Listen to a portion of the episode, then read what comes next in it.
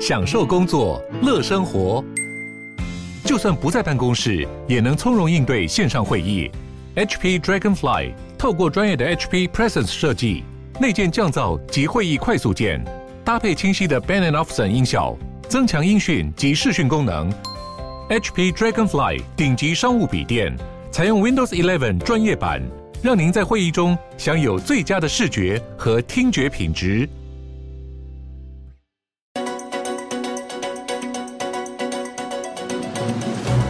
欢迎来到远见国际周报。全球正在发生哪些大事，又将带来哪些冲击呢？远见 On Air 每周精选三则关键议题，解析背后脉络与影响，和你一起接轨国际。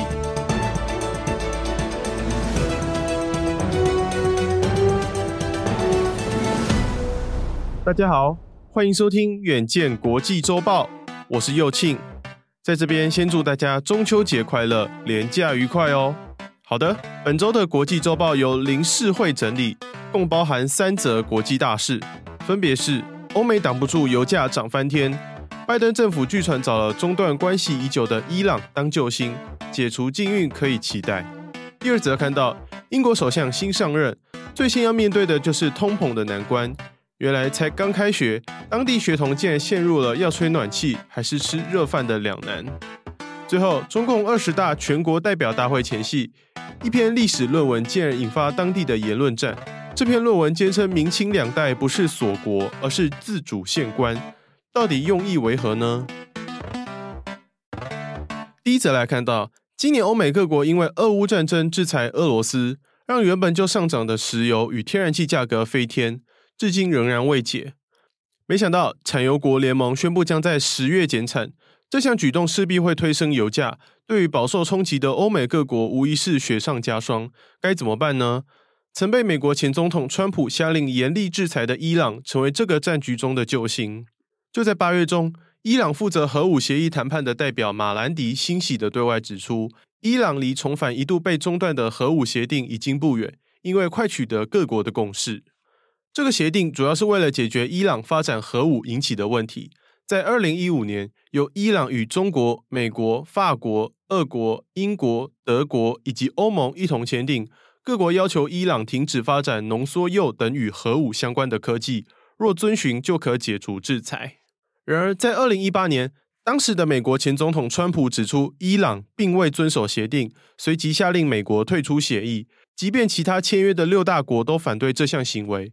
从此，美国对伊朗采取严厉的经济制裁。至今仍然没有改变，其中也包括了石油禁运。为何在这个时候有可能让中断已久的协定恢复呢？自然是欧美急着为能源通膨找解方。任职于加拿大 RBC 资本市场的分析师克夫特便在《金融时报》的受访时指出，在今年初，所有产油国都觉得伊朗协定不太可能有回头的机会。现在若重返，谈判关键肯定和石油市场有关。伊朗是世界第四大产油国。如果因为美国愿意重返协定，解除石油禁运，分析师估计，渴望每天靠伊朗多提供上百万桶的原油，对于舒缓油价压力有相当正面的注意。只是伊朗近年仍然在积极发展核武，在去年，当地政府还宣布自行停止履行不扩散核武的附加议定书。如今重返，是否会遵从欧美严格的限制要求，令人好奇。但无论如何，伊朗这个美国考虑迎回的盟友，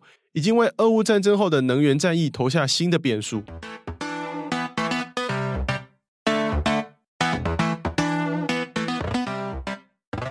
接着看到，本周英国终于选出接替强生的新任首相特拉斯，而早在竞选期间，他便承诺一上任就会积极解决通膨的问题。其实，英国的通膨现况确实严重到急需政府的出手。从九月开学后，当地学童快吃不起热饭的现象就可以看得出来。根据 CNBC 的报道，英国政府本来每年学期间都有提供公立学校四岁到七岁的小学生以及各年级低收入户学生免费午餐的良善政策。谁知道今年九月开学后，各校才惊觉这笔固定的预算已经不敷成本，背后症结竟然是厨房煮菜的燃料费。主要是在俄乌战争后，俄罗斯被制裁限制天然气的出口。欧盟各国本身储量低，在各国的疯抢下，导致英国跟着承受了燃料费与电费暴涨的命运。像是英国天然气与电力办公室，原本负责每六个月重定当地家户能源账单的上限，民众使用若超过上限会加收费用，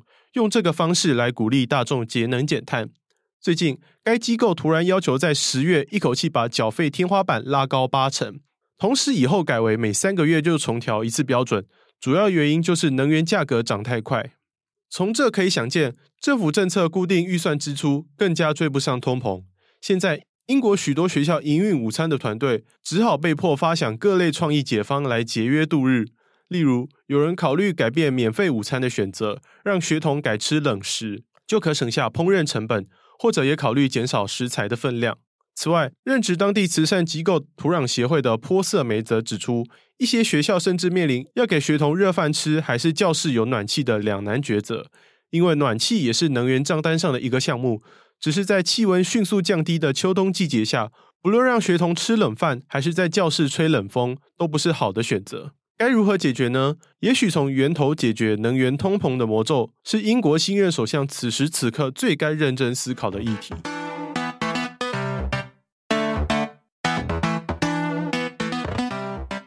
最后转到中国，当台湾本周为艺人杨丞琳的海鲜奢侈说网络上掀起正反两方议论的时候，中国内部也有自家人的言论攻防战，导火线却是遥远的明清锁国事。在中共召开二十大全国代表大会前，意外引发不少联想。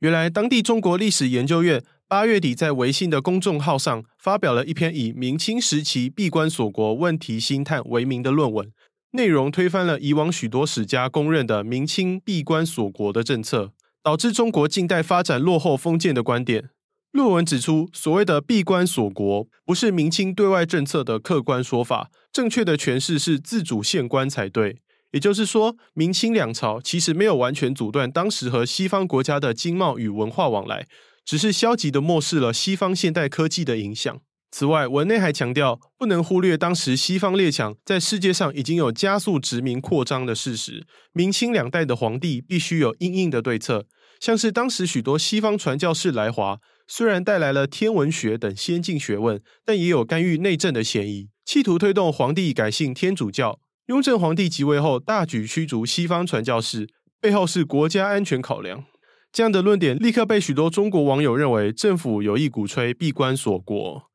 例如，一位自称是念历史科班出身的网友不很明了，便指出文中有意借古讽今，指出锁国是中国面对西方经济与军事侵略都不得不有的守成之策。你们这些后世刁民怎么能不体谅朝廷呢？在引发连日的言论声浪后，文章又连连遭到封锁后，前《环球时报》总编胡锡进赶紧发文澄清，表示论文没有为明清锁国过往进行辩护的意图，逐渐止息风波。其实，中国疫情爆发以来，主张严格封城，并且在经济上启动内循环的政策，强调不需外资，靠本地的市场与资金运作即可生存，明显与论文提出的观点有相应之处，难怪引人猜测。